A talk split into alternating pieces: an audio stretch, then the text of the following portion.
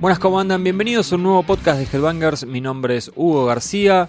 Hoy una nueva semana llega a su fin, así que es el momento de un nuevo podcast colaborativo. Si nos estás escuchando en iTunes, en Spotify, en Stitcher, en Evox, en Mixcloud o cualquiera de esas plataformas de streaming, te cuento que la versión full, la versión extendida de este podcast, la podés escuchar únicamente en exclusivo.headbangers.com.ar y también la podés descargar, tenés que ingresar con el código que viene en la Headbangers 122, la Headbangers de septiembre y listo. Con eso tenés acceso de forma indefinida e infinita a todos los podcasts que vamos a estar o que ya estuvimos grabando y los que vamos a estar grabando en las próximas semanas hasta que finalmente salga una nueva Headbangers. Hablando de Headbangers, te tengo que decir que este podcast justamente lo auspicia la tienda online de Headbangers, esto es tienda.headbangers.com.ar te voy a comentar que hay un montón de novedades en CDs. Sabemos que es un momento complicado, sobre todo para comprar CDs importados, así que tenemos una especie de precios cuidados. Y por ejemplo, te puedo comentar que tenés CDs importados como los primeros dos de Super Giant Ritual a 360 y 340 pesos, All That Remains Fall of Ideas 350, ¿qué más? Bullet for My Valentine 280, eh, D-Side Legion 357. Bueno, y además estos precios tienen 5% de descuento si pagas o en efectivo o a través de transferencia bancaria, así que todavía te quedan un poquito más baratos. Bueno, y además ingresaron también unos cuantos CDs de edición nacional, tanto de bandas argentinas como de bandas de afuera. Afuera, por ejemplo, no sé, hay tres nuevos de, de Riot a menos de 240 pesos. Ahí entraron cosas de bandas nacionales también, que a veces son un poco complicadas de conseguir, a menos que justo vayas a los shows. Está lo nuevo de Beto Vázquez Infinity, los dos discos de Against, la edición de aquel viejo disco de Super Ratón, Wemes, una banda nueva con dos ex Mastifal. Lorien, Avias Pornus, eh, Undermine, Buffalo, bueno, un montón de cosas y creo yo que son precios bastante accesibles y ni hablar de si comparas con cualquier cosa que tengas que comprar hoy en día que lamentablemente se fue todo al carajo. No me gusta empezar el podcast hablando de precios, pero bueno, la situación nos lleva a eso, así que bien valía la pena comentarte estas novedades en tienda.headbangers.com.ar. Como decía antes, hay una nueva Headbangers en las calles, es la número 122, tiene dos portadas como venimos haciendo desde el año pasado, una se la llevó Nightwish y la otra portada nos tiene revisitando 1983 Pasaron 35 años de aquella época y elegimos los, no sé si mejores, pero al menos nuestros 35 discos preferidos de 1983. Y este informe, que son 11 páginas, tuvo tan buena recepción que me llevó a decidir que vamos a hacer una serie, una miniserie, van a ser tres podcasts destinados a repasar 1983 desde diferentes ángulos. Hoy vamos a comenzar con esta miniserie y vamos a tener al staff de Headbangers eligiendo sus canciones preferidas de 1983. Creo que el tópico es simple, es concreto, va al grano, no, no hay que explicar demasiado. Vamos allá, vamos a comenzar con eso, pero antes de, de empezar con la primera de las elecciones, le quiero mandar un gran saludo y mis felicitaciones a Emiliano Naya, que acaba de ser papá, junto a Ingrid, así que saludos y felicitaciones para ellos dos. Uno se va dando cuenta cómo pasa el tiempo cuando ve que sus amigos comienzan a tener hijos, ¿no? Y ya en el staff de G-Bangers hay varios. Hernán Franco, bueno, tiene una hija ya bastante grande, Maxi Marín. Ahora Emi Naya se sube al, al grupo de padres, creo que no me estoy olvidando de ninguno. Mi duda es quién será el próximo. ¿Sí? No sé si alguno está buscando, seguramente alguno se debe estar tocando la izquierda ahora, pero bueno, decía que uno se da cuenta de cuando cómo va pasando el tiempo, ¿no? Cuando la vida de los que te rodean va cambiando, pero también, sobre todo en mi caso, que soy un enfermo de la música, me voy dando cuenta cómo pasa el tiempo cuando te das cuenta que X disco cumple 30 años y ahí te cae la ficha, ¿no? Y este podcast va a tener bastante de eso, bastante de nostalgia porque 35 años es un montón de tiempo, casi una vida podría decirse. Así que es momento de comenzar con el show de la nostalgia. La primera elección corre por cuenta de Nicolás Cabrera. Si bien tendría que ser muy difícil elegir una sola canción de todas las que se editaron en un año con, discos tan buenos como, como los de 1983, no me resulta tan difícil porque Stage Fright es la canción que elegí de Def Leppard. Es realmente un temazo por donde se lo mire. La canción viene en, su disco Pyromania, que es el primero que les produce Mood Lunch. Eh, esto lo digo porque es el tipo que empezaría a hacer que el sonido sea cada vez más cristalino, cada vez menos pesado y las canciones cada vez más gancheras, que es lo que terminaría, siendo que Def Leppard explote, ¿no? Porque después de este disco ya sigue Histeria y es el punto de mayores ventas de la banda. Pero acá todavía lo bueno de este disco es que es una mezcla de lo anterior con lo que viene. Entonces una canción como esta, Stage Fright, es un ejemplo de cómo sonaba Def Leppard antes, cómo podía ser heavy metal y a la vez ganchero a la vez. Y mm, si por algún motivo te llama la atención cuando escuchás o, cuando lees que en, al lado de bandas como Iron Maiden o Saxon liderando la New Wave of British Heavy Metal, también incluyen a Def Leppard. Si escuchas esta canción se te, se te, va a ir cualquier duda porque es, es puro heavy, porque tiene un riff netamente heavy metal y la energía y los gritos de Joe Elliott, la manera de cantar. Es, es, completamente entendible que los puedan comparar con esas bandas. Así que de alguna manera podemos pensar esta como la despedida, esta canción como la despedida de Def de ese sonido y el, la bienvenida a las cosas más comerciales que se empezaban a gestar a partir de acá. No quita el hecho, nada de esto, de que State Fright sea un temazo.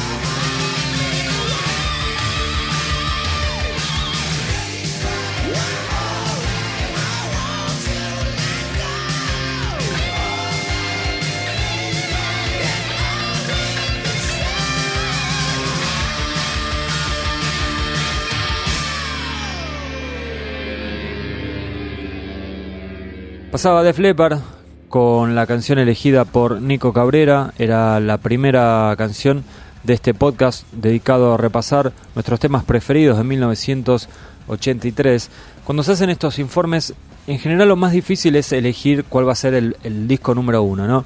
Y ya en Headbangers, después de 124 números, tenemos algo de experiencia y tenemos una especie de método de selección de cuál va a ser el disco número uno, en realidad de cuál va a ser el orden de todo, ¿no? Pero lo principal es determinar el top 3 y el disco número uno. Así que para evitar peleas, discusiones, dolores de cabeza, tengo una especie de Excel ahí armado con eh, un distinto, una, fórmula distinta según la ocasión, pero en general es una especie de votación interna, lo podríamos definir como eso, para evitar cualquier problema Y hablando de problemas, el otro problema a resolver es cuáles van a ser los discos que van a entrar en esa votación. Es un top 10, es casi imposible, es muy, es muy complicado. Si es un top 20 ya ahí es más ameno, no puedes, puedes eh, ir a los clásicos, meter algunas perlitas. Y uno, o al menos yo, suponía que elegir 35 discos iba a ser bastante sencillo porque bueno, son, son unos cuantos discos, ¿no? Digamos, estamos hablando de álbumes editados en un solo año. Y lo curioso es que, y esto habla muy bien de 1983, es que me costó bastante elegir esos 35 discos y ver cuál, cuáles quedaban afuera, porque mm, les vuelvo a repetir, tengan en cuenta que estamos hablando de un solo año y no solo eso, sino de que era una época en donde no había tantas bandas como hoy en día y mm, tampoco había tantas ediciones y todo lo que salía salía en formato físico, obviamente.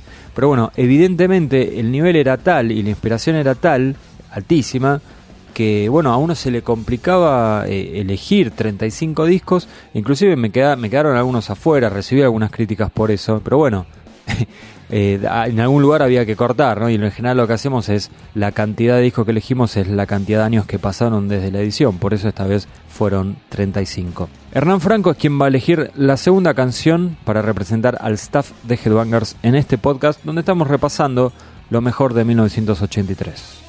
Y voy a elegir un tema que es uno de los que mejor define a una banda que atravesaba por su mejor momento compositivo. Estoy hablando de Gates of Valhalla de Manowar. En ese momento atravesaban un momento compositivo brillante, sacando una seguidilla de discos formidables que iban desde Battle Hymns, su disco debut, hasta Sign of the Hammer, el cuarto disco. Creo que esos cuatro trabajos son imprescindibles.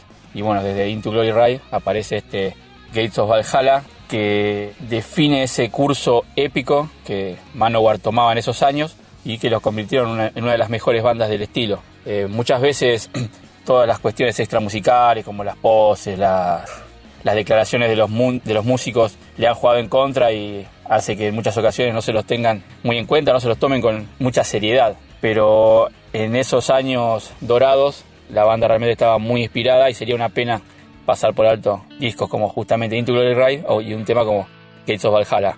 Un tema que eh, arranca así lento con eh, el acompañamiento de la guitarra de Ross de Voz y el bajo de Joey DiMaggio, haciéndole la segunda a un Eric Adams que realmente explotaba sus cuerdas vocales al máximo, demostrando que, era o que es uno de los mejores vocalistas del estilo.